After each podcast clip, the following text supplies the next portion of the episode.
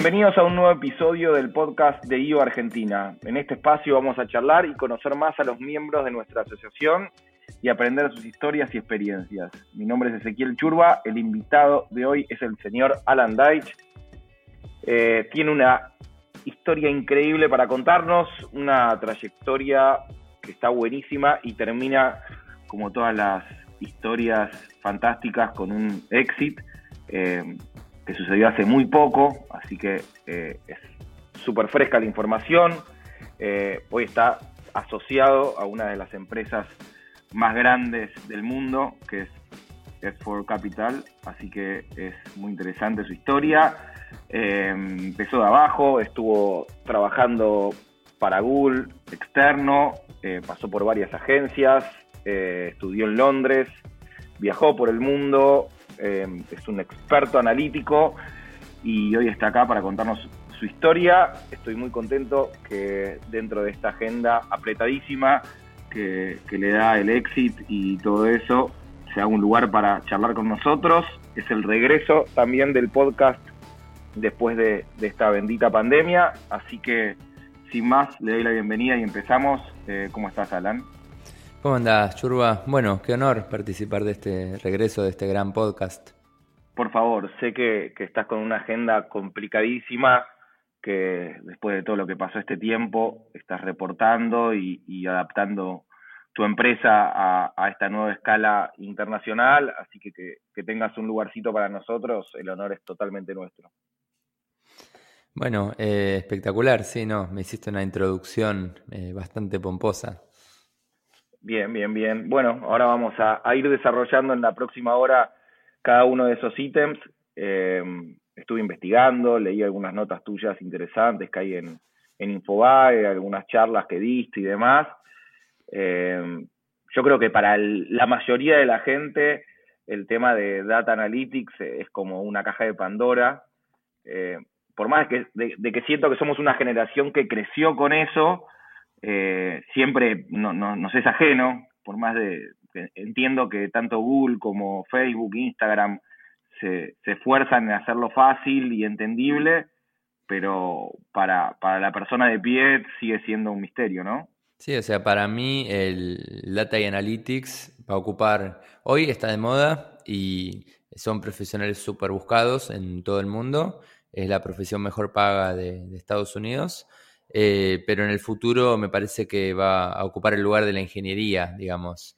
Es decir, por más que sea una profesión paga y súper especializada, la mayoría de la población no va a querer meterse ni no va a querer estudiar y, hacer data science, sí saber del tema, pero ese nivel de especialización me parece que va, a ser constante, porque requiere que te guste la matemática, que te guste la estadística, eh, que te guste analizar datos sobre todo, entonces me parece que siempre va, a ser algo de nicho. Hay un compañero nuestro de IO que quiero muchísimo, eh, Juan Dinucci, que es como un eterno presidente y amigo de IO, y él decía que eh, las empresas hoy están agarrando a los CTOs y los están poniendo en el lugar del CEO. Y, cuando hablabas pensaba en eso, ¿no? Como antes uno en la empresa no, no tomaba los data analytics tan en, tan en serio o no, no se tomaba el tiempo para para analizarlos y trabajar y de contratar, invertir, o como decís vos, es un sueldo caro, entonces costaba tener ese tipo de personal y hoy las grandes empresas se dan cuenta que, que, puede ser el, único canal de venta con, lo que está pasando.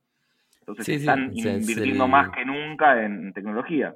Es la venganza de, los nerds, como decía Bill Gates alrededor de estas cosas. Eh, es, son cosas que el marketing digital, sobre todo, era el marketing antes de ser digital era un mundo en el cual, eh, bueno, como Mad Men, digamos, ¿no? En el cual uno tiene una gran idea, la pichea al cliente, hace lobby, eh, la pega cuando sale a la calle la idea y bueno, eso como la, la creatividad lo era todo. Hoy la creatividad es súper importante dentro del marketing digital, pero hoy todo se puede medir y de golpe puedes saber exactamente eh, qué, cuáles de las, de las creatividades generó mejor resultado, cuál es el público que más te compra, entender por dónde pasó antes, entender qué vio en tus sitios y desde ahí fue a, tu tienda y cómo impactan cada uno de esos puntos de, publicidad en la decisión de una persona de comprar o no comprar, vuelve al marketing algo mucho más analítico. Es decir, la data toma muchas veces más decisiones que el, equipo creativo. Vamos a llegar a eso en detalle eh, bastante más adelante, pero yo, trabajo con otro compañero de IO que se llama Andrés Snikovsky, que creo que lo conoces. Sí. Andy, dueño de, de, del IDACI de Cliengo. Y, yo siempre le digo una frase, invierto en medios con ellos, manejan eh, todo, el, todo el sistema de comunicación de mi empresa, y le digo, si, si ustedes hacen bien el trabajo, son muy baratos, y si lo, si lo hacen mal, son carísimos. Es como que nunca encuentro el punto medio con, con, con, el, con data y con inversión. Si está bien hecho, la, la rentabilidad y, el retorno es muy tangible y muy fácil de medir. Eh, entonces, que no sucede en ninguna otra área de la publicidad, ¿no? Sí, sí, sí, sobre todo Andis o Cliengo, que es una herramienta fantástica. Eh, y, es como todo, o sea, agencias hay un montón. Eh, yo empecé después que Andy y lo conocí bastante temprano en lo que fue mi, lo que es mi carrera en el mundo del marketing digital. Eh, y aprendí que si haces las cosas bien y transparente, de manera sostenida, no tenés techo, porque el valor que puedes generar haciendo algo así es enorme. Sí, pero digo, usted tiene esa presión extra que es muy medible el resultado. Yo te digo a vos, Alan, toma, te doy mil dólares para que inviertas en una campaña. Eh, digo, ningún otro medio, ni la radio, ni la televisión, ni un cartel en la calle, ni una revista, no, hay ningún otro medio que te entregue estadísticas y, que tenga una presión de, respuesta tan grande como lo de ustedes. No, eh, depende qué es lo que vendas. Digamos, si le corres la pauta, no hay vuelta. Si lo que pones es un equipo de data science a generar los datos para que el cliente tome decisiones con respecto a sus inversiones, el valor está generado directamente en lograr esos datos con los que el cliente toma decisiones en otras agencias, digamos. Y eso fue gran parte de, nuestro modelo, sobre todo. De acuerdo, pero digo que el resultado es muy medible. Si yo claro, digamos, pero mi resultado no es correrte la pauta y ver cuánto vendes, sino que mi resultado es permitirte a vos medir cómo le va a las agencias. Es decir, yo no, no vendo el, correr pauta. No, eh, estoy de acuerdo. Ahora que, sí que, que toda la, data en general tiene esa, esa medición que es mucho más precisa y lo cual nos llevó a la mayoría de dueños de empresas a, llevar casi el, 90 o 95% de la inversión online, porque eh, al ser tan medible también eh, es mucho más rápido de acomodarse en momentos de más venta o de menos, eh, lo, lo, cual no siento que sea así en, en, en otros medios. Y por otro lado, pero, pero bueno, por eso vamos a, ahondar en eso más adelante. Pero hablando un poco de IO eh, y de Andy, del Cliengo y tenemos otras herramientas y otros, otros miembros, como los chicos de Blue, Dani Soldán, eh, los chicos de, de Sirena, Julián, eh, que hicieron éxito hace poco también con una empresa de Brasil. Digo, tenemos un montón de, de compañeros que tienen ese tipo de herramientas mega útiles, ¿no? Sí, sí, eh, IO está lleno de gente que se metió en el mundo del marketing digital muy temprano, a muchos de ellos los, los conocí eh, de, cuando esto estaba empezando. Y, obviamente cuando te metes en algo que, crece, creces con eso, pero si además logras ser líder en algo que eh, en su momento es innovador y después se vuelve tendencia, como fue en Blue, eh, salís súper bien parado. Y es como decís, como se puede medir más que la tele, más que la radio, más que todo, es muy fácil convencer a alguien de que duplique la inversión si le mostrás que va a duplicar automáticamente sus ganancias. Sí, sí, si lo ve, si lo ve literal, lo ve en los números, o sea, yo, a mí me pasa eso, si, si veo que funciona, no tengo problema en, hacer que la inversión sea proporcional y que siga creciendo. Sí, ¿cuál es tu techo? Infinito, mientras el retorno de inversión sea positivo, le vas a seguir metiendo no tengo ningún problema, es como un banco. Eh, y después, por otro lado, sí, también Pablo Potente, que es otro de los, de los primeros acá, que también tiene su capítulo, eh, Martín Kogan, que otro eh, que hizo un exit, eh, bueno, el chino José Galindo y Alan también estaban, hicieron otro exit con una empresa también bastante útil, así que sí, estamos rodeados de, de pequeños genios eh, precursores y que, y que nos hacen la vida más fácil, porque hoy yo uso casi todas esas herramientas en mi día a día. Sí, o sea, eh, es gente que, digo, IO está lleno de gente súper capaz. Em, bueno, nada, buen momento para, para, para retomar el camino y empezar por el real principio y que nos cuentes un poco dónde naciste, dónde te criaste, dónde estudiaste, un poco cómo fueron los comienzos para entender un poco más el presente. A ver, eh, yo nací en el partido de San Martín, eh, pero siempre viví en, Capital, en la ciudad de Buenos Aires. Em, particularmente desde chico siempre estudié en Devoto. Eh, al principio vivía en Urquiza y después mis papás con sus ahorros eh, se pudieron mudar para, para, Devoto, pero siempre cursé acá y, mis amigos son de acá, eh, los de la, infancia. Em, desde chico siempre tuve un, eh, una visión muy alrededor de lo comercial de todo, básicamente lo, lo saqué de mi viejo, que laburaba en su momento de vendedor, de un mayorista de golosinas, que, era, que pasó a ser de los más grandes del país y desde chico yo lo acompañaba a ver cómo le vendía cosas a, los clientes y desde ahí ya en la, primaria vendía, skate bronco de golpe que se puso de moda, que eran unos skates chiquititos. Yo, nada, armé un precio por mayor y se lo vendía a mis compañeritos. en la secundaria después estudié en el Colegio Nacional de Buenos Aires y ahí nada, combinaba dos cosas. Por un lado, nada, de golpe mi viejo conseguía baratas cámaras digitales y y yo las, vendía y con la plata que sacaba de una me compraba la, mejor y estudiaba fotografía. Em, pero un segundo en ese punto, contanos un poco la experiencia del Nacional de Buenos Aires, complicado de entrar, eh, fue una buena experiencia, ¿lo recomendás? ¿Cómo, cómo... Sí, a mí me parece fabuloso, digamos, la, experiencia del, Nacional en, un montón de, puntos. Ya la experiencia del curso de ingreso en séptimo grado es una cosa eh, que a mí me encantó. Eh, soy nada, desgraciadamente muy competitivo. Yo me, puedo estudiar para probar, pero si a mí me pones un ranking, yo quiero estar primero, básicamente. eh, como que después entré al Nacional y ya no había ranking, entonces me, relajé y me, mandé de chanta en muchas materias.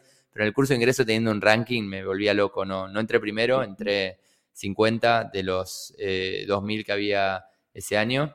Eh, y básicamente la, experiencia del el nivel de dedicación que, se le, que le metía a eso y, la gente que, conocía estaba buenísima.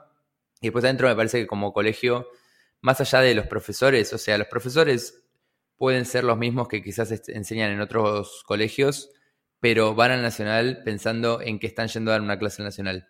La preparan de otra manera, te exigen de otra manera y sobre todo es un colegio que te enseña a pensar y a tener pensamiento crítico, digamos, eh, que te enseña que el mundo es un lugar en el cual vos no venís y, bueno, ves que está disponible, ves cómo te acomodás, sino que es un lugar que vos podés transformar, que la realidad es algo transformable y que vos podés dar eh, tu granito de arena ahí, tanto desde lo social, lo político, lo económico, lo que sea, como, eh, y te genera ese nivel de autoestima muchas veces en exceso, en el cual te dice, che, vos también podés cambiar la, realidad. Yo lo que más le, saco al, colegio es el, pensamiento crítico, digamos, no aceptar las cosas como son. Mucha gente del gobierno actual, me parece que creo que es de Axel Kicillof para, para abajo, hay bastante egresado de Buenos Aires trabajando, eh, creo que Costa también, ¿no? Sí, Axel eh, fue al colegio, Costa también, son de generaciones mucho más eh, viejas que la mía, quizás me llevan 15 o, 20 años. Eh, bueno, del gobierno actual, La Roque, si bien no, está en ningún puesto ahora. Eh, y siempre hay alguno dando vueltas. Ah, La Roque sí está en un puesto, ¿eh? La Roque sí, sí, sí. ¿El Cuervo decís? Sí, el Cuervo. ¿Está, que es diputado ahora? No, no, no. Aparte, em, no me acuerdo exacto, pero sí, tiene un puesto muy, muy alto. Sí, no me acuerdo bien en cuál, digamos. Pero, sí, está súper en el gabinete y está... hay bastante y en general, ya sea de, este gobierno o de cualquiera, hay mucha gente del Nacional porque una de las principales carreras que, estudian los egresados son eh, Derecho o Economía, digamos, ¿no? Y el mundo de la política está lleno de, gente de, Derecho. Eh, también hay algunos empresarios, pero bueno, nada, no... Para mucha de la gente... pero bueno, a, a veces no, también puede haber errores en el colegio. Ah, para mucha gente que escucha el podcast, eh, nada, le sirve este tipo de consejos. ¿Es un colegio que, que, vos recomendás o, es una experiencia que, a vos te vino bien? Sí, pero sobre todo me parece que no... Eh, o sea, te, va bien en el colegio, es una experiencia que recomendás siempre y cuando no caigas en, la espuma de, pensar que sos la elite y toda esa estupidez. Eh, o sea, es un colegio más. Tiene sus cosas buenas y sus cosas malas como, como todo colegio. Eh, y al ser muchas veces el ojo de la tormenta de muchos medios, te forma de una manera distinta. Y una pregunta un poco eh, tonta, pero da igual. ¿Qué, ¿Qué tal la relación Buenos Aires-Pellegrini? Eh, nada, es graciosa. Es, esa, ida y de vuelta siempre de, chistes, que, que todos la batalla de argumentos, saber cuál es mejor. que creo que se termina cuando decís que Carlos Pellegrini fue al Buenos Aires es como, bueno, ya está. pero nada, sí. Eh, es, divertida, pero es una enemistad más en chiste que, en realidad, digamos. Es como, nada, son dos buenos colegios. Hay algo que eh, me divierte mucho de, Buenos Aires, que es el terreno que tiene en Puerto Madero, ¿viste? Vas a Puerto Madero y tenés todas las torres de Faena, de Constantini y bla, y de repente hay unas canchitas de fútbol, qué sé yo, unos pibes jugando, y es un terreno que tiene Buenos Aires y que no se lo pudieron sacar nunca, y que está ubicado en un lugar que vale, no sé, valer vale una fortuna. dólares. Ese terreno. Sí, yo voy desde, desde chico ahí, son como tres manzanas. Yo voy desde chico porque mi papá también fue al Nacional y eh, yo iba cuando él jugaba el torneo de exalumnos. Y gran parte de la historia del colegio y de la mística política del colegio es defender ese terreno a toda costa, porque la Corporación Puerto Madero en los 90, con el decreto que se firmó, técnicamente tendría que ser la dueña de eso, pero esto fue una donación de una persona que fue principio del siglo XX eh, y hubo toda una, pelea con la corporación. La corporación ofreció comprar dos manzanas y en la que queda construirle un estadio directamente al colegio y básicamente se le dijo que no, digamos, es parte de, la defensa del patrimonio. Eh, me encanta, ojalá, yo estoy ahí, yo soy, tengo muchos amigos de Buenos Aires, me llevo muy bien con la gente de Buenos Aires y, si hay que ir a defender ese terreno un día voy a poner el cuerpo por, por, no cambiaría por ninguna Trump Tower por, por esa hermosa cancha de fútbol y ese lugar donde mis amigos juegan los sábados al fútbol del torneo, los domingos y se No, está, está, buenísimo y te tiro un dato. Eh, eh, no sé si ubicás en Chacarita hay un Easy en un lado o uno de sus supermercados.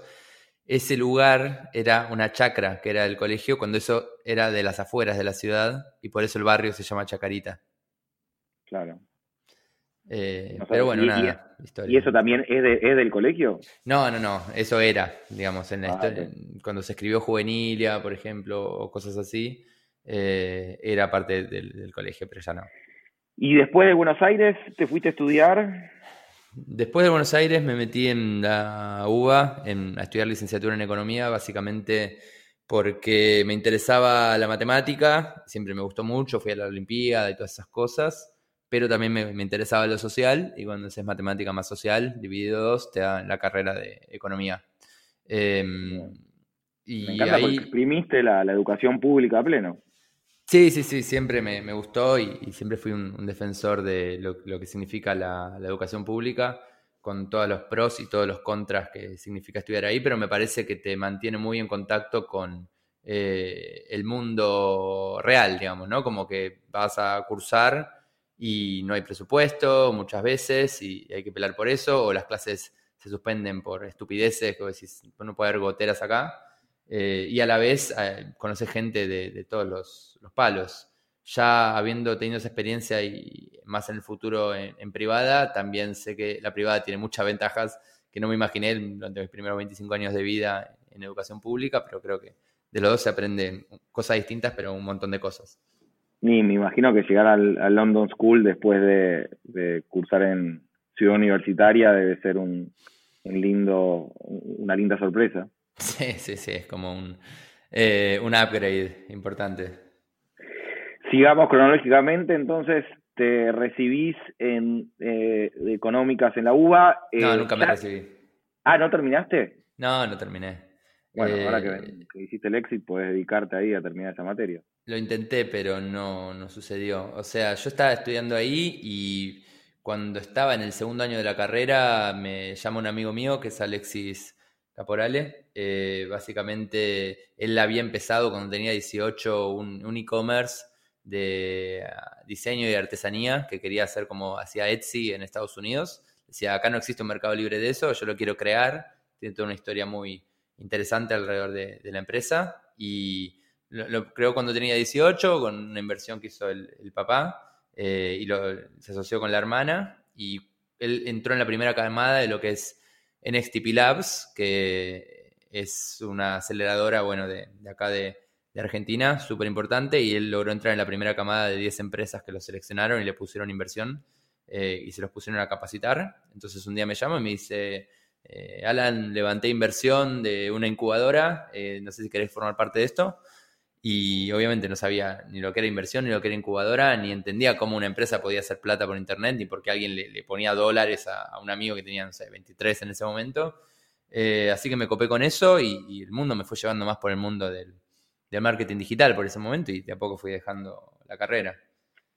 Pero digo, ¿cuál es tu relación o, cuál es el origen de, tu llegada al marketing digital y a, querer analizar ese, el back del comercio digital?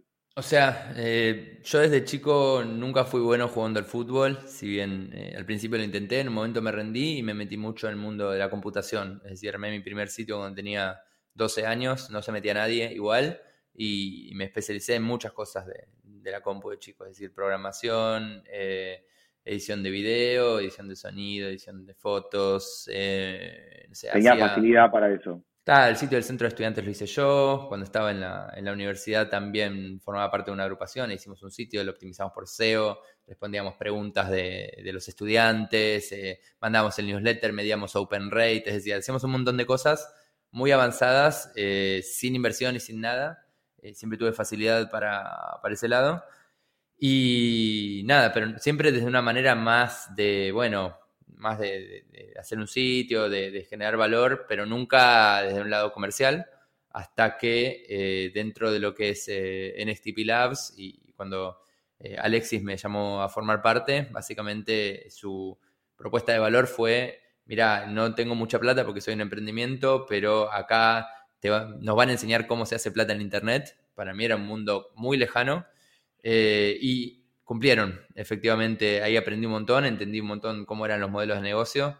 Eso, o sea, ser nerd en la computación cruzado con que te guste la estadística y haber estudiado un poco de economía, eh, te da Big Data, en definitiva. Era algo que no existía en ese momento y no lo hice por eso, pero cuando descubrí ese mundo me fascinó. Entender que el marketing digital era algo en el cual todo está tendiendo a que las decisiones se tomen con datos. En el momento 2015 que Big Data no era una palabra tan vigente como ahora, pero ya empezaba a ser eh, potente. Esa fue como mi puerta de, entrada, fue Big Acá estamos hablando del 2011-2012. Debe ser 2013, 2014, no sé. Si vos, si vos viste mi LinkedIn, sabes mejor que yo, yo me olvido las fechas. Bien, sí, pero fue antes de Taringa. Fue antes de Taringa, sí, sí. Bien, eh, ¿y ahí llegás, llegás a Taringa por un aviso, por un amigo, por quién? O sea, particularmente lo que pasó fue que Bixty se vendió, eh, hizo un exit eh, al muy poco tiempo de yo haber entrado, no sé si al año, ni medio, a una empresa de Brasil que es el 7 eh, estuvo buenísimo eso y viví de muy cerca. Empezó con la plata del, padre y al año y medio se la vendió a Brasil.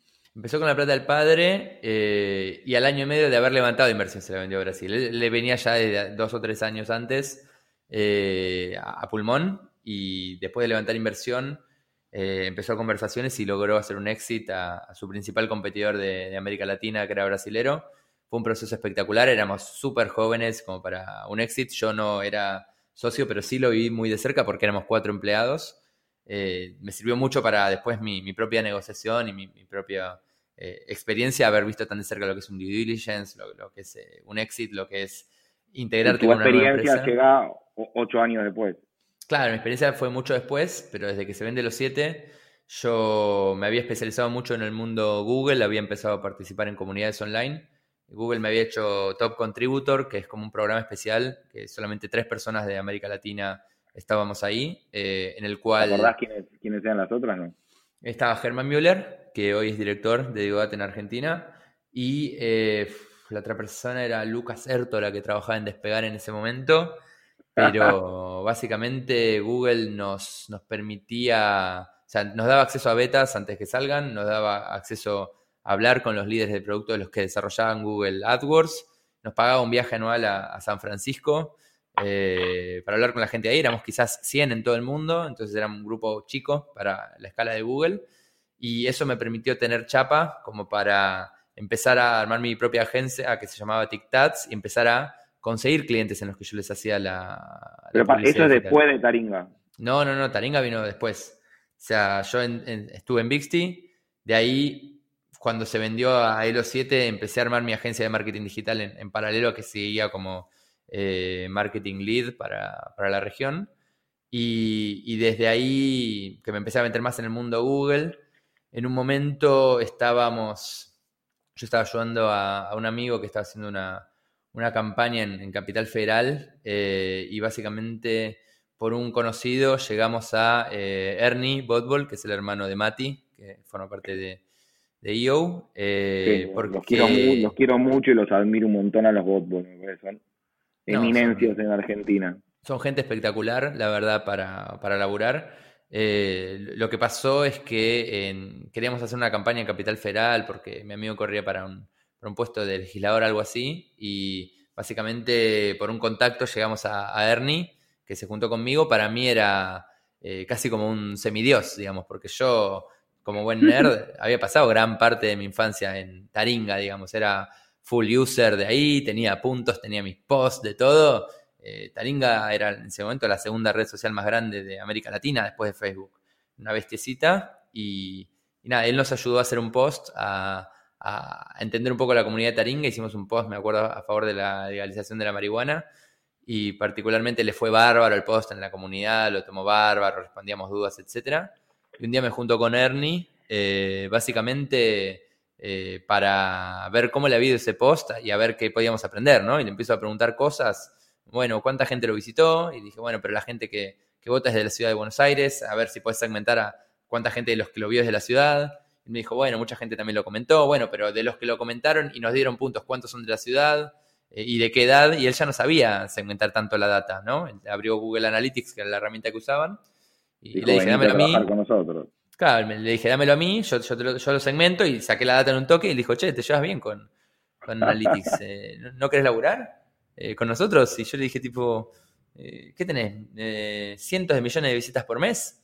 ¿Cómo que no, no tenés nadie que sepa Analytics? Y me dijo, no, nunca nosotros tuvimos a alguien que sepa Analytics, nunca encontramos. y yo le dije, no, la verdad, estoy con Elo 7, tengo mi agencia, doy charlas para Google, como dos, dos meses de vacaciones me tomo al año. O sea, si viniera sería, sé, cuatro horas por día. que sea a cabo remoto, que me pueda tomar vacaciones cuando quiera, eh, además te voy a cobrar un montón de plata, así que no, tiene sentido. Y me dijo, no hay problema, vamos para adelante con todo.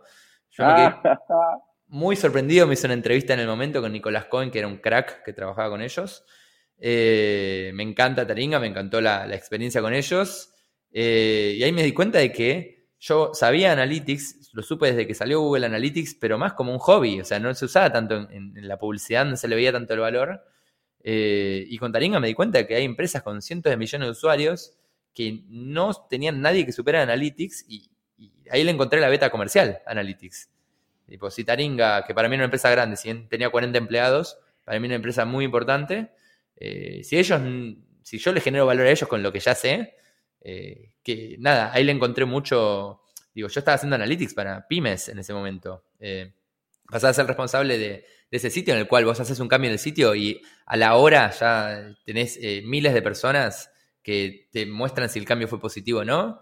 Fue algo súper interesante, muy divertida la experiencia de trabajar con ellos. Estuve un año eh, y pico eh, en el cual me profesionalicé mucho y entendí cómo hacer analytics para empresas grandes. Em, y lo que me pasaba con Taringa es que yo tenía mi agencia medio como freelance, ¿no? Era yo y quizás alguien más. Eh, había trabajado en el O7, había visto un emprendimiento de cerca, siempre había querido emprender o había hecho, hecho cosas comerciales más chicas. Eh, la agencia era, un, era mi, intento de hacer mi propia empresa y, con la agencia, más eh, el tema de los brasileros que nos habían comprado, más Taringa, estaba muy cómodo como para decir, bueno, me mando ahora. Eh, por suerte en Taringa entró un, director de marketing que básicamente rescindió de mis servicios porque dijo que quería tener otro foco y, no sé qué. Eh, para mí no, no fue una buena eh, decisión y después nos juntamos después de varios años y, y, creo que él llegó a la misma conclusión. Pero fue como la excusa de decir que bueno, por fin salgo de la comodidad, agarré a tres amigos y les dije, eh, quiero hacer una empresa que se dedique 100% al análisis de datos, es algo que va a crecer. Eh, Taringa no lo hace, eh, había analizado el mercado, había muy pocas empresas que lo hacían, tenían a todos los clientes grandes y yo había analizado los entregables que hacían y el servicio que ofrecían y el precio, y me parecía que podíamos ser superadores en, en todo sentido. Así que nos juntamos acá en, mi monoambiente y armamos lo, que después fue la, la experiencia de Igodat. Eh, ¿Estuvieron hasta el éxito los mismos tres eh, empleados? ¿Siguieron con vos? No, éramos cuatro fundadores al principio y, la idea inicial no era ser una empresa de servicios, sino ser un software as a service, eh, que se financiara con la consultoría, es decir, empezar a hacer consultoría en Analytics y usar eso para, primero, tener un equipo que sea experto en Analytics y que no sea yo solo, y segundo, usar esa plata para financiar un equipo que termina siendo un software que automatice gran parte de eh, los trabajos de analytics de las empresas y de a poco ir convirtiéndonos en una empresa de software. Eh, esa era la idea inicial, entonces los tres que me acompañaron eran desarrolladores de, software, eran licenciados en computación, también de la UBA que yo conocía del pasado, no, no, es que lo saqué de la nada por suerte, uno había ido conmigo también al, colegio, entonces también nos conocíamos de muy chicos, em, pero la empresa fue mutando y, aprendí el concepto de foco y básicamente nos terminamos convirtiendo más en una consultora que en una empresa de software. Dos de los eh, cuatro socios se fueron en el camino, uno se fue más a, proyectos de, impacto social y otro se fue a estudiar biología sintética a Boston. Entonces el, camino lo terminamos recorriendo yo y, mi socio actual, que, bueno, ahora que venimos no, pero bueno, que es Mauro Giordano. Bien, y yo conocí tus oficinas ahí en Ciudad de La Paz, por ahí, en esa zona. Eh, ¿Te acordás? Una que hicimos un asado. ¿Qué calle era? Zapata? ¿Cuál era? Ciudad de La Paz, Ciudad de La Paz. Ciudad de La Paz. Eh, ¿Ahí empezaron ustedes o después se mudaron más adelante? No, nosotros empezamos en eh, el monumente de mi hermano que me lo prestó con unas sillas de plástico muy low cost. Lo único que invertí fue dos mesas, ocho sillas de plástico y el primer sueldo del primer mes de la persona que entró que Julieta y obviamente mi tiempo, ¿no? Eh, empezamos acá con el monoambiente que me prestaba mi hermano, que de a poco igual le pagamos algún alquiler en, algún momento. Eh, y, siempre, siempre, siempre low cost. Nada de ir a buscar inversión, nada de, invertir mucho, sino ganamos un cliente, usamos esa plata para contratar a una segunda persona, usamos esa plata para promocionarnos un poco, usamos esa plata para una tercera persona y, así de a poco eh, le fuimos metiendo. Pero el primer año. orgánico. Claro, orgánico 100%. El primer año estuvimos acá, eh, creo que estuvimos dos años acá. Y el tercero nos mudamos a Belgrano y el cuarto nos mudamos a, Ciudad de la Paz. Básicamente siempre duplicando o triplicando el tamaño de la oficina porque después de los dos primeros años, por suerte, empezó a, a crecer con mucha fuerza. Yo conocí solo esa oficina que, no sé, a ojo digo, debía tener unos 50, 60 puestos de trabajo, ¿no? Sí, son 310 metros cuadrados y sí, entran hasta 60 personas muy apretadas. Hoy somos 55. Eh, sí, 60. Y, mi pregunta es, con, lo que se está viviendo hoy, eh, aclaro, estamos en, plena pandemia, pleno COVID, eh, ¿qué opinas de, tener una oficina, de pagar un alquiler, de, tener un lugar centralizado? Eh, ¿Crees que va, se va a seguir usando ese sistema? O, preferís home office y que cada uno trabaje desde su casa? Mira, nosotros eh, sería muy fácil decir que era obvio porque estábamos en el marketing digital y era un mundo que ya era digital, pero nosotros siempre habíamos tenido discusiones internas alrededor del trabajo remoto y, yo me había juntado con algunas de las agencias más grandes eh, del mundo y, algunas me decían, hay uno que me dijo como nosotros nos enorgullecemos de no dar el beneficio de home office porque la, la magia ocurre en la oficina. Eh, entonces había como debates alrededor del papel de la oficina. Eh, al ser virtual igual y al ser nerds nosotros, teníamos todos los procesos digitalizados, etc. Y la verdad es que el día que empezó el, tema de la cuarentena, antes de la cuarentena, nosotros, eh, y antes que muchas empresas, nosotros ya les dijimos a todos que se vayan a trabajar desde, desde la casa. Eh, y desde que fuimos de la casa, no tuvimos que adaptar ningún proceso, no tuvimos que hacer casi nada. La verdad es que todo siguió funcionando igual. El balance es súper positivo. Eh, viendo para atrás y, viendo el futuro, ¿ustedes van a seguir teniendo esas oficinas? vas a, flexibilizar una parte? ¿Cuál es la que se piensa a futuro, más allá de que ustedes hicieron el éxito, pero digo, como una cuestión estratégica, ¿cómo lo ves? No, o sea, el futuro del trabajo es flexible. Eh, o sea, no hay por qué obligar a ir a alguien a, la oficina. Yo creo que el, rol de la oficina post-COVID va a ser mucho más de una herramienta que una obligación. Es decir, eh, la oficina va a estar para la gente que quiera laburar desde ahí, para la gente que quiera reunirse con clientes, que quiera hacer capacitaciones, eh, que se sienta más cómoda yendo, pero eh, esa oficina que vos viste que aguanta 55 puestos de trabajo, nosotros podríamos ser 100 personas y, mantener la misma oficina, digamos, porque va a ser únicamente para los que tengan ganas de ir o, los que les sirva de algo ir. Pero el trabajo ya está comprobado que puede ser desde cualquier lado. Sí, yo creo que es el, debate que se nos viene, es si, vale la pena tener estas oficinas con ping-pong, con parrilla, con lugares de trabajo y, con esa cantidad de metros, o tener tal vez sí un headquarter donde te puedes juntar a pensar, a, hacer un poco de brainstorming y, charlar, pero que no, no obliga a la gente a ir 10 horas por día a, tal lugar, ¿no? No tiene ningún sentido. Yo trabajo remoto hace mil años, eh, porque bueno, tuvimos que abrir países y me mudé a, a Londres hace unos años y ahora a Nueva York y, a varios lugares. Eh, así que estoy muy acostumbrado también a, entender que la productividad de un empleado no baja si no va a la oficina. Ahora resulta más obvio, digamos, porque hubo un experimento masivo que fue cerrar todas las oficinas del mundo. Pero me parece que el, futuro es eh, remoto, te ahorra costos, eh, los empleados también están más, más contentos y sí nosotros hacemos mucho esfuerzo en que la gente pueda tener las herramientas en la casa para laburar, o sea, no solo las notebooks, sino también eh, repartimos los monitores que estaban en la oficina, las sillas, eh, no sé, de todo. Eh, after virtuales, en los cuales de golpe te llega un premio de una birra si hiciste algo que estuvo bueno en la semana, como... si, si, es más cómodo y si las cosas igual funcionan, ¿para qué vas a mantener una oficina? Contame lo de London Business School, ¿cómo fue que llegas? Porque en IO tenemos un acuerdo también, así que London School of Economics es otra, ¿eh? Exacto. ¿Y cómo fue que llegaste? O sea, una cosa es eh, LBS, que es London Business School, y otra es LSE, que es London School of Economics. Eh, yo estudié en eh, LSE básicamente porque mi novia, eh, cuando empezamos a salir al año o al año y medio, eh, ella trabajaba en, Google en Argentina y le surgió una oportunidad de, trabajar en Londres.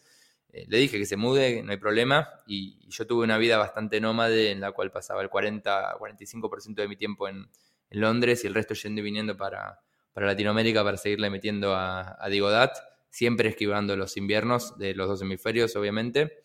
Eh, y bueno, aprovechando estar ahí presencial, no solamente hice cosas un poco de laburo, sino también eh, me metí en el mundo de la negociación, que es un terreno muy interesante. Eh, y muchas veces cuando uno piensa de skills que a la gente le faltan, piensa en ciencias duras, como tenés que aprender data science, tenés que aprender JavaScript. Pero la verdad es que los soft skills eh, son una de las principales puntos débiles de la mayoría de la gente. Uno de ellos es negociación. Yo me había leído un libro que se llama Never Split the Difference, que está buenísimo, alrededor de cómo se negocia. Eh, muchas veces quizás cuando uno piensa en negociación, piensa que negociar es cagar al otro, pero no es así, sino que tiene que ver mucho con framing, mucho con eh, comunicar más, con ser transparente hacia el otro. Hay muchas técnicas de, negociación. No es algo con lo que o, naces o no naces, sino que se puede estudiar. Y, bueno, en LSI estuve ahí un, verano estudiando negociación, aprovechando que estaba en Londres. Eh, con gente de todo el mundo. Lo interesante de la experiencia es que no solo te dan la parte práctica, sino que a la tarde eh, hacen como workshops en los cuales vos tenés que prepararte y ponerte en el rol de, no sé, alguien que tiene que vender la empresa o un empleado que tiene que negociar sueldo o lo que sea. Y del otro lado hay otra persona también que se tiene que poner en otro rol, que tiene su propia información confidencial y todos los días vas practicando estrategias que te van dando en el curso, eh, sin el riesgo de practicar en el mundo real, que muchas veces uno no se anima, quizás, quizás sos conservador negociando y, no te animás a, poner algo en riesgo de la vida real, así que eh, o sos muy agresivo y no te animás a, probar ser más conservador o más conciliador, entonces eso te permite ponerte en muchos roles y fue una experiencia fabulosa, intensiva, eh, que me sirvió muchísimo para muchas de las cosas bueno, que fueron posteriores en mi vida. ¿Y recomendás a, emprendedores y, gente que aún está haciendo su camino? Decís que estos, estos cursos, estos máster te abren la cabeza, te preparan, eh, están buenos para aplicar después en el día a día. Sí, sobre todo si tienen una parte práctica fuerte, digamos. O sea, eh, yo siempre me encantó la parte de, negociación y bueno, cuando tenés un emprendimiento tenés que negociar todo el tiempo con proveedores, con clientes, con empleados, con eh, la persona que te alquila la oficina, eh, en tu casa mismo, intrafamiliar, muchas cosas, y eh, conocer técnicas, entender maneras, saber plantearlo en términos teóricos, digamos, y, entender que, porque quizás antes de la parte teórica pensás que cada negociación es única y que tu caso es único y que nadie te puede ayudar, y después de ver la parte teórica y cómo responder en cada caso y lo que sea, estás mucho, mucho más preparado. Quizás es como el ajedrez, vos podés jugar al ajedrez como eh, como principiante, e irle metiendo y aprender con práctica. Pero una vez que te empiezan a enseñar tácticas, te empiezan a enseñar maneras de ver el, tablero, maneras de puntuar a las piezas, etcétera, como que te cambia la, visión. Bueno, la negociación es, parecida. Tener un marco teórico te ayuda un montón. ¿Tuviste que aplicar algo de esto con Martin Sorrell cuando te sentaste a, negociar y a, hablar un poco del tema del éxito? Sí, sí, sí, fue, fue una experiencia eh, súper interesante la del exit y muchísimo, creo que dos cosas eh, me generaron más retorno de inversión que cualquier otra cosa. Una fue EO y la otra fue eh, el curso de, negociación, digamos, alrededor de cuando estás en una negociación tan importante como la, venta o, el, el, merge de, de, tu empresa, no, o sea, cada falla, cada palabra, cada momento, cada lo que sea que no estés preparado, te cuesta mucho más que cualquier otra cosa, así que nada. yo lo decía medio irónico, ¿Vos, literal estuviste negociando con Martín directo? ¿Estuvieron cara a cara? Sí, sí, directo. Ah, no, no sabía eso, yo pensé que, que, llegaba él, ah, no sé, que ni siquiera ponía el gancho, que era como una, una, un fantasma ahí recorriendo, pero él, él estuvo en la negociación. Sí, o sea, básicamente la negociación empezó algunos meses antes, eh, en enero, eh, más en términos, eh, no, no, con el directo, pero sí con Mighty Hive y con gente de su equipo, sobre todo con su mano derecha, que lo había acompañado toda la vida en, su camino de, WPP. Em, pero a medida que la negociación fue avanzando y, sobre todo que se fue trabando, en un momento él mismo empezó a participar y yo estaba viviendo en, Nueva York cuando, que fue febrero, cuando la negociación estaba avanzada, pero se había trabado porque yo me había puesto duro en un par de cosas y, ellos tampoco querían ceder. Se lo sumaron a él a la cadena de mails y me dijo, ¿dónde estás? Estoy en Nueva York. Bueno, yo en Nueva York mm, llego pasado mañana, así que juntémonos. Eh, y le dije, bueno, ¿cuánto tiempo me reservo de mi agenda? Me dijo, as long as it takes. Me dijo, bueno, listo, me reservo toda la tarde. y, ahí estuvimos tres horas y media reunidos, en el cual no me dejó salir del cuarto hasta, hasta no cerrar, efectivamente. Él es, eh, primero que es Sir, ¿no? Sir Martin. Sí. es raro conocer un Sir, no, no, no, creo que sea algo muy, muy normal. Eh, y segundo, sí, es una leyenda, ¿no? Dentro de la publicidad y del marketing, en, puede escribir un libro sobre la historia, ¿no? Sí, Martin Sorrell eh, empezó a comprar, su primera empresa la compró en 1965, con lo cual tenía una ventaja clara ante mí. y llegó a fundar WPP, que es la agencia de publicidad más grande del mundo. Es decir, Nadie en el mundo nunca generó, una agencia de publicidad tan grande como la de él. Eh, digamos, la, corona británica lo nombró ser, así que eh, es una experiencia súper interesante y fue una de las razones principales por las cuales nosotros tuvimos la suerte de elegir con qué empresa fusionarnos.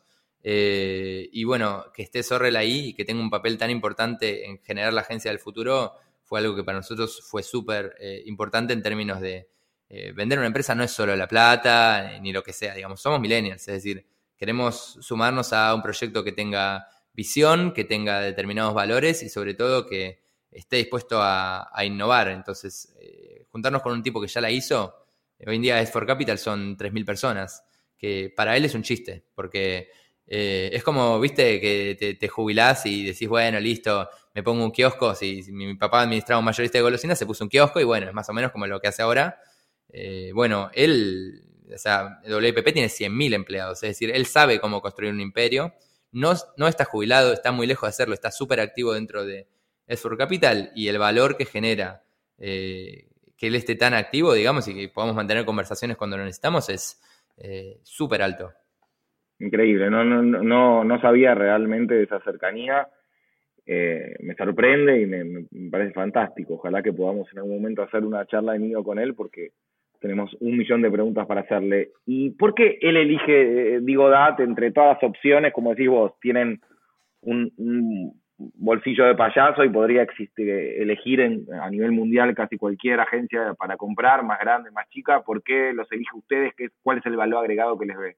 Bueno, nosotros desde que empezamos Digo Dat, o sea, eh, no sé si, todos los emprendedores se lo plantean así, pero yo algo que aprendí mucho de la experiencia de Bixty, de Next Labs y todo eso, es que, y un concepto que me interesó mucho, es que eh, hay empresas que se hacen para facturar y empresas que se hacen para venderse, y no necesariamente son cosas que van de la mano. Muchas veces sí, pero muchas veces no. Por ejemplo, no sé, eh, si sos restaurando y, querés que te compre OpenTable, quizás más que tu facturación vale eh, la penetración que tenés y la cantidad de restaurantes que tenés ya indexados, digamos, ¿no? Porque eso le ahorra eh, camino a, OpenTable. Entonces, en ese mismo sentido, desde que empezamos Digo Data, armamos una empresa para venderse. Eh, y para eso entendíamos que teníamos que generar algún valor agregado específico a alguna agencia de marketing digital. Siempre nuestro target desde que empezamos fue una agencia de marketing digital que quizás no esté en América Latina, entonces les sirva mucho tener equipo acá. Entonces eso fue un norte nuestro para expandirnos rápido a varios países y para tener una, banderita ahí, con un equipo para lograr penetración. Eh, y por otro lado, que, ofrezca servicios de marketing digital, comunicación, creatividad, pauta, etcétera, pero que no sea tan buena en data, digamos, ¿no? Data es lo nuevo, entonces es normal que haya una agencia de publicidad grande y le falte la pata de data. Entonces nosotros lo que dijimos es, Especialicémonos, ofrezcamos solo servicios de data. Es muy tentador irse a otros presupuestos que son más grandes, como puede ser el de inversión publicitaria, etcétera. Y nosotros dijimos, no, seamos los mejores en data, estemos en varios países, crezcamos alrededor de eso, eh, tengamos los clientes más grandes de América Latina y que eso haga atractiva a una agencia de publicidad, eh, que nuestra base de clientes le sirva como para expandir el resto de su portfolio y que nuestra penetración le sirva para rápidamente llegar a América Latina y poder tener presencia en, en todos lados. Eh, obviamente no esperábamos que eso fuera realidad en algún momento ni que nos saliera tan redonda como, como fue la historia, porque eso es exactamente es for Capital, digamos. Entonces, cuando ellos nos conocieron, nosotros veníamos hablando con algunos proyectos con Mighty Hive, que es la agencia de, media dentro de S4 Capital. Habíamos hecho algunos proyectos con ellos que les había encantado y a nosotros también nos había encantado su onda porque son un partner de Programmatic fabuloso, muy transparente, muy eh, de primer nivel de tecnología, que nació en San Francisco, el principal partner de Programmatic hoy en día para Google en, el mundo. Nos habíamos llegado bárbaro, viste, cuando te das cuenta que la otra empresa de, tu misma manera tiene de hacer las cosas, tiene birra en la oficina, es flexible, eh, se duplica todos los años, como que teníamos un montón de cosas en común. Y cuando a ellos son eh, adquiridos, en realidad pasan a formar parte del proyecto de S4 Capital, automáticamente se han vuelto internamente y, entre sus prioridades estábamos nosotros súper arriba como empresas que se tienen que sumar a, a S4 Capital, digamos, por su recomendación y por su decisión, nosotros eh, pasamos directamente a, hablar con la gente de S4 Capital a ver cómo podíamos pasar a formar parte. Y, cerró muy perfecto porque ellos eh, acababan de, comprar una empresa de especialista en Programmatic de Brasil, que era fantástica, pero no hacía la parte de data, digamos, con tanta especialización que nosotros. Ellos no tenían a nadie para la parte de Programmatic tampoco en, los países hispanos de América Latina. Nosotros ya estábamos presentes en Argentina, en México, en Colombia, teníamos clientes en Perú, en Chile, es decir, cerrada perfecta la, complementariedad para decir, che, juntos agregamos mucho más valor que separados. Me encanta, y recuerdo una charla que tuvimos, creo que muy, muy cerquita del, del, del exit, que, se hablaba mucho de los problemas de, la cuarentena y todos quejándose, que no podían ir al supermercado, que no podían esto, lo otro, y vos dijiste, chicos, yo vendí una empresa en pleno COVID. O sea, nunca me imaginé que iba a firmar contratos y poder eh, vender una empresa en, este contexto, ¿no? No, no, o sea, con Ser Martin tuve la suerte de, conocerlo en Nueva York. Siete días después de esa reunión, yo me vine a Buenos Aires y sigo acá en, en cuarentenado, digamos, porque decidí que si, si, si no vamos a poder salir de un país, quiero estar en el mío, por lo menos mientras dura esto. Pero yo a, los, al estudio de abogados que contratamos, a mucha de la gente con la que negociamos, el deal más importante de mi vida, no la conocí en persona, la firma fue virtual, el, brindis fue virtual, todavía no me puedo juntar con mis socios a festejar. Es rarísimo, la verdad, haber vendido en la mitad de la cuarentena.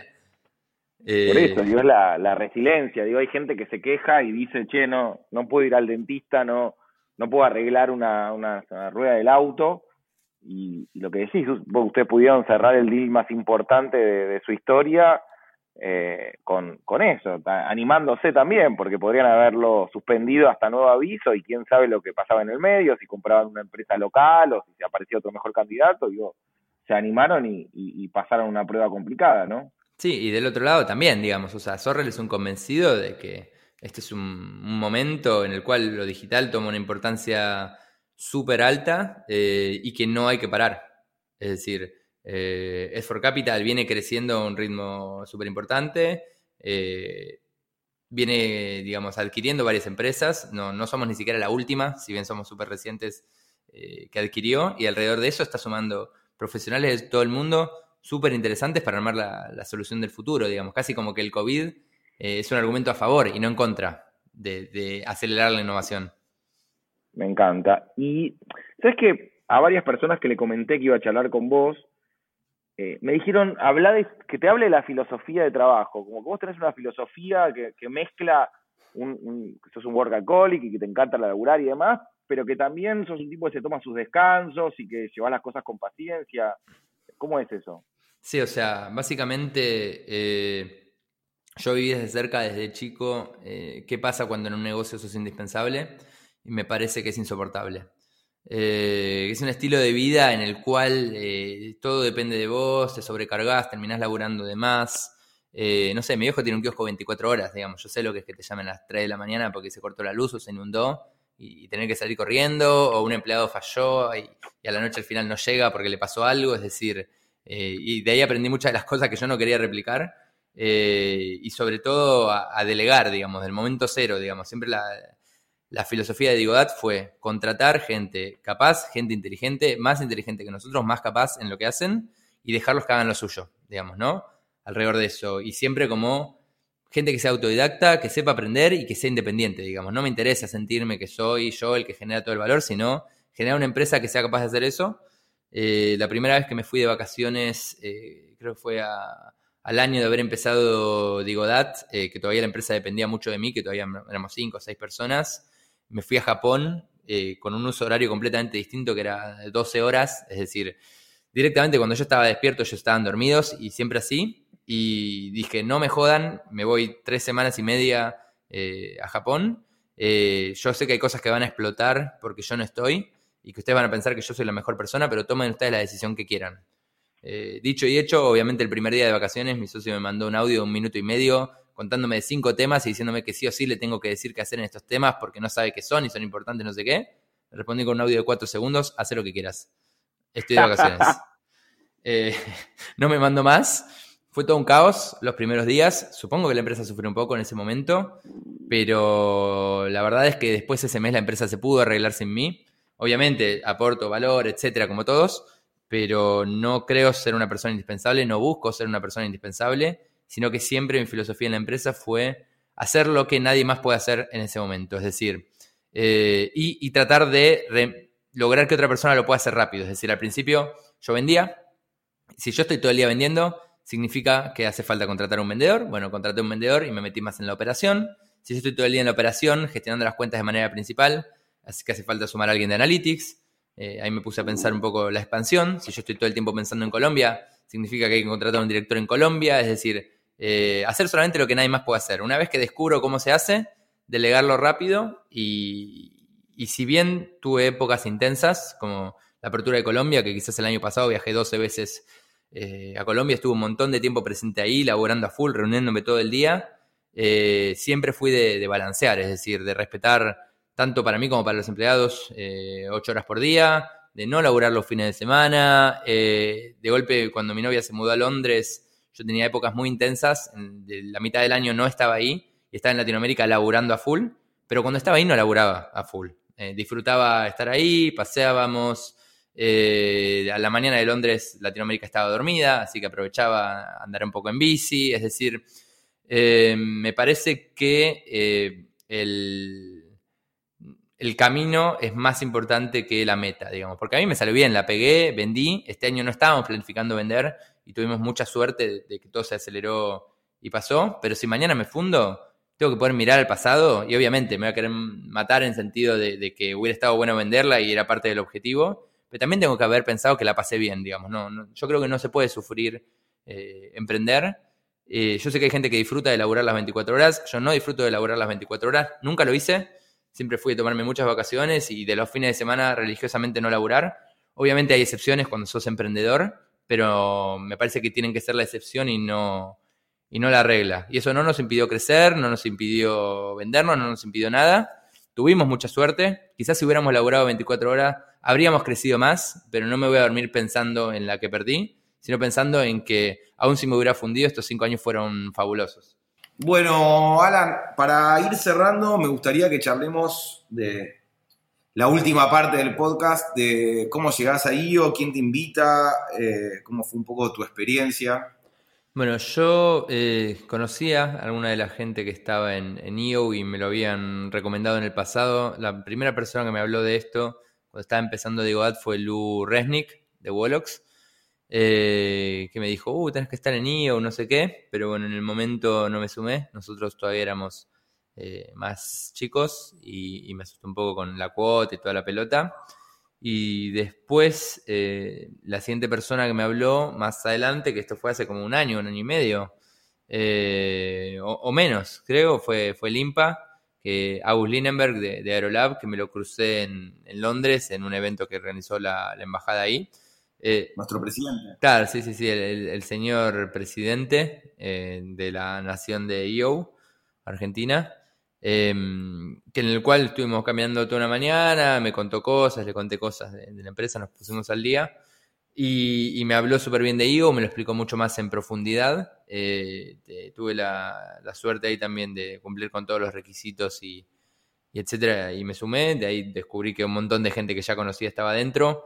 La verdad es que también me dijo que Mati Botball estaba y eso para mí fue tipo, bueno, si Mati está, eh, debe valer la pena. Estaba Andy Snikovsky, que también lo conocí hace mil años. Eh, había varios conocidos y particularmente me metí en un momento muy particular que fue casi que cuando me metí, nada, o sea, me metí, en realidad estuve cinco meses eh, con la empresa normal y después empezó el tema de, la venta. Che, y la verdad es que tenés un foro que me encanta. Eh, hay grandes amigos, Juan Cabanelas, que es amigo mío hace muchos años, Mati Delano, que es un mentor, Javi de Real Trends, que es un pibe que admiro muchísimo, nada, tenés un, foro de lujo, ¿no? Sí, sí, Mercedes Rato y y Tommy Escobar, digamos, eh, que también es alguien que siempre quise conocer, básicamente porque para mí en, Argentina tuvimos tres grandes inventores en términos de, la Internet libre. Uno fue, bueno, los hermanos Botwell con Taringa, otro fue el creador de Popcorn Time, que nunca lo, conocí, y otro fue Tommy Escobar con Cuevana, digamos. Eh, entonces sí, me parece gente súper interesante y la verdad es que a mí me ayudó muchísimo el foro y también me ayudó muchísimo IO en general, al punto de que no entiendo cómo hacía para emprender sin IO, digamos, porque mm, está el foro, por un lado, que te da un montón de contención y que puedes tratar temas a fondo y, que te ayuda un montón a ordenar cosas en tu cabeza y que te, ayuda a entender otras experiencias. Pero después está el grupo general de IO Argentina, en los cuales eh, tengo cualquier duda, tengo cualquier necesidad y automáticamente hay 50 personas con un montón de experiencias que ya pasaron lo mismo que yo, eh, ayudándome casi al instante, digamos, desde cosas chiquitas, de que no sé qué hacer con un tema administrativo, hasta, eh, no sé, cosas más grandes, como si alguien conoce a alguien en esta empresa, o si alguien ya vendió, eh, o, si alguien entiende qué se en estas situaciones. Y gente que con total confianza, como si te conociera toda la vida, me ayuda a tomar decisiones. La verdad es que eh, el retorno de inversión fue infinito, digamos, para, para mí de que entré. No solo por las cosas del día a día de la empresa, sino, bueno, por la, mismo la, contención y la ayuda en todo el proceso de la venta.